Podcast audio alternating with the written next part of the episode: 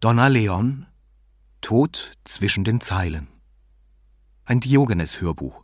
Gelesen von Joachim Schönfeld. Es war ein nervtötender Montag. Brunetti hatte sich durch die Zeugenaussagen zu einer Schlägerei zwischen zwei Wassertaxifahrern hindurchgekämpft. Als deren Ergebnis einer der beiden mit einer Gehirnerschütterung und einem gebrochenen rechten Arm ins Krankenhaus eingeliefert wurde. Ausgesagt hatte das amerikanische Ehepaar, das beim Hotelportier ein Taxi zum Flughafen bestellt hatte. Der Portier, der eins der Taxis, mit dem sie immer zusammenarbeiteten, gerufen haben wollte. Der Angestellte, der das Gepäck der Amerikaner in das wartende Boot verstaute, was schließlich sein Job war. Und zu guter Letzt die beiden Taxifahrer, der eine vom Krankenhaus aus. Für Brunetti reimten sich die Aussagen nur dann zusammen, wenn das angeforderte Taxi zwar schnell zur Stelle war, da es sich zufällig in der Nähe befand, ihm aber dennoch am Hotelanleger ein anderes Wassertaxi zuvorgekommen war, das mit den Koffern beladen wurde. Das bestellte Taxi zwängte sich daneben, und der Fahrer rief laut die Amerikaner mit Namen, um sie zum Flughafen zu bringen. Der andere Fahrer aber bestand stur darauf, dass dies seine Fuhre sei, weil der Gepäckträger ihn herangewinkt habe. Jener bestritt das. Und dann fand sich der Fahrer, dessen Taxi bereits beladen war, plötzlich auf dem Deck des anderen Taxis wieder. Die Amerikaner waren außer sich, weil sie ihren Flug verpasst hatten. Brunetti hatte zwar keine Beweise, konnte sich aber bestens vorstellen, was geschehen war. Der Mann für das Gepäck hatte ein vorbeifahrendes Taxi herangewinkt, um dem Portier die Provision wegzuschnappen. Die Folgen lagen auf der Hand.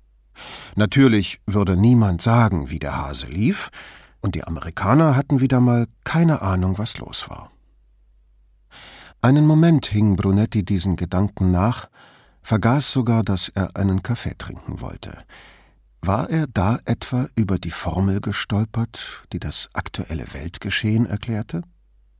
Lächelnd nahm er sich vor, Paula am Abend davon zu erzählen, oder besser noch am nächsten Abend, für den sie bei den Fallières zum Essen eingeladen waren.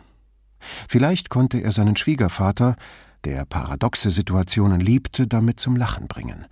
Bei seiner Schwiegermutter war er sich ganz sicher.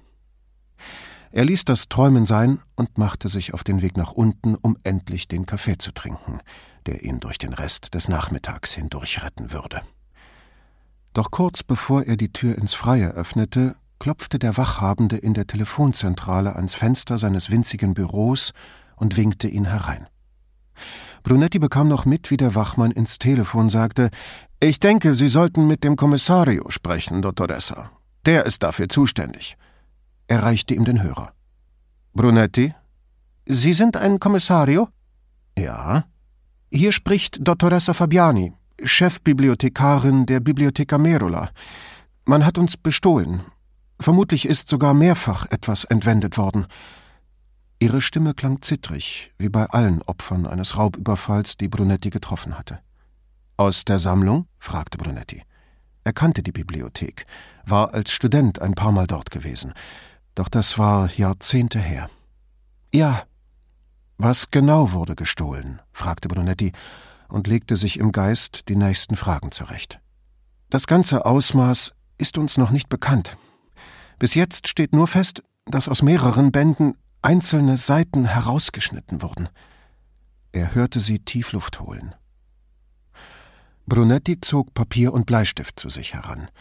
Um wie viele Seiten geht es denn? Das weiß ich nicht. Ich habe es soeben erst bemerkt.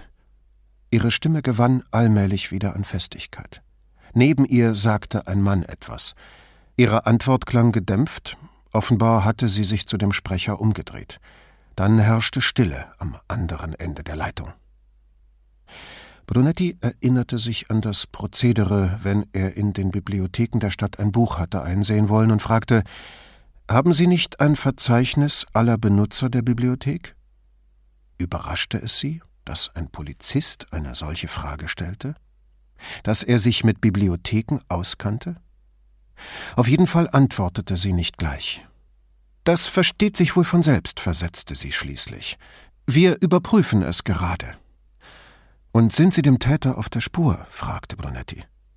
Es folgte eine noch längere Pause. Ein Wissenschaftler, vermutlich, erklärte sie schließlich. Und wie um sich zu rechtfertigen, er hat sich ordnungsgemäß ausgewiesen.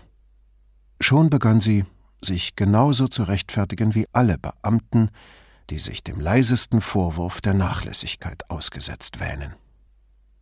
Dottoressa, sagte Brunetti, um einen möglichst überzeugenden und sachlichen Ton bemüht, wir sind auf die Zusammenarbeit mit Ihnen angewiesen. Je früher wir den Täter finden, desto weniger Zeit hat er, das Diebesgut zu verkaufen. Er konnte ihr diese Tatsache nicht ersparen. Die Bücher sind ruiniert, jammerte sie so verzweifelt, als wäre ein geliebter Mensch gestorben.